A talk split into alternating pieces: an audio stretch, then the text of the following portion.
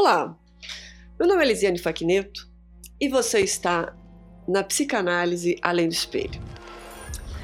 Vamos coloquiar. Tema de hoje: Psicanálise na contemporaneidade. Novas subjetivações, novos mal-estares, e o mal-estar está colocado. Como lidar com os impasses da vida contemporânea?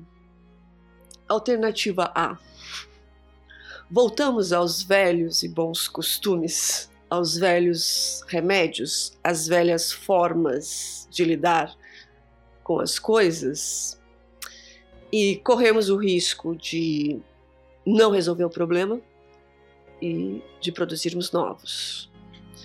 Podemos pensar nessa perspectiva ah, o caminho encontrado pelo Reino Unido, né, pelo que vocês devem estar acompanhando, que se chama Brexit. Frente a essa crise econômica mundial, o Reino Unido, participando da comunidade europeia, resolve voltar atrás. Né? Vamos levantar os muros, vamos fechar as fronteiras e tudo estará resolvido. Hum, acho que não.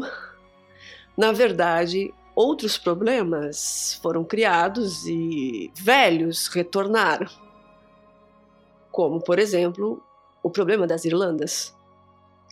Nessa nova configuração, nessa tentativa de sair do problema econômico, o Reino Unido, então, a partir de um plebiscito, coloca em votação Vamos ficar ou sair.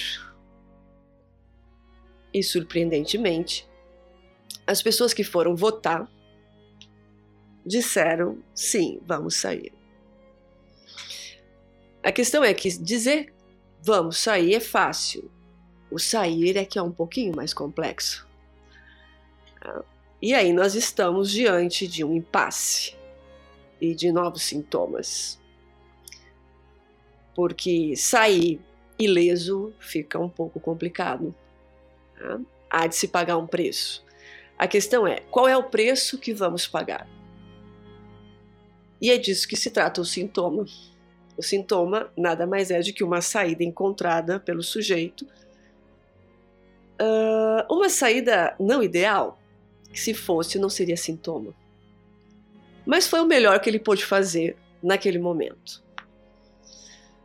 Então, é disso que se trata os impasses do sujeito frente a essa vida no mundo. O que fazer? Como viver? E atualmente a gente vê essa crise em todos os pontos do planeta. Ela é global. Bem-vindos à vida na contemporaneidade, a vida globalizada não temos mais fronteiras, barreiras, mas ao mesmo tempo há uma tentativa imaginária de retornarmos aos muros. No momento em que levantarmos os muros, seja ele numa fronteira entre o México e os Estados Unidos, o muro que já foi construído e destruído, que era entre as duas Alemanhas, uh, o que a gente aprende é que os muros não resolvem a solução. Mas por que é que o sujeito insiste em retornar à ideia dos muros? Isso Freud chamou de compulsão à repetição. Estamos fadados a repetir. Podemos repetir de forma psicopatológica, ou seja, é voltar aos velhos remédios, às velhas saídas e com isso criarmos novos problemas, ou arriscarmos a produzir novas saídas. O que tem de mais difícil para o sujeito, frente ao seu sintoma, é abrir mão do próprio sintoma. Então, abrir mão de construir novos muros é algo extremamente complexo, difícil. Mas é preciso que nós, enquanto sociedade, possamos buscar novos caminhos. E para isso é preciso ter coragem e poder abrir mão daquilo que é conhecido, daquilo que já está estável, entre aspas, né? Porque essa estabilidade nada mais é do que algo imaginário. Abrir mão de sintoma não é algo nada simples. Para isso, duas opções. Ou você fica no gozo da repetição do seu próprio sintoma, ou você se arrisca a construir uma nova forma de viver. E essa nova forma de viver a gente pode pensar enquanto uma revolução. Fazer uma revolução na própria vida.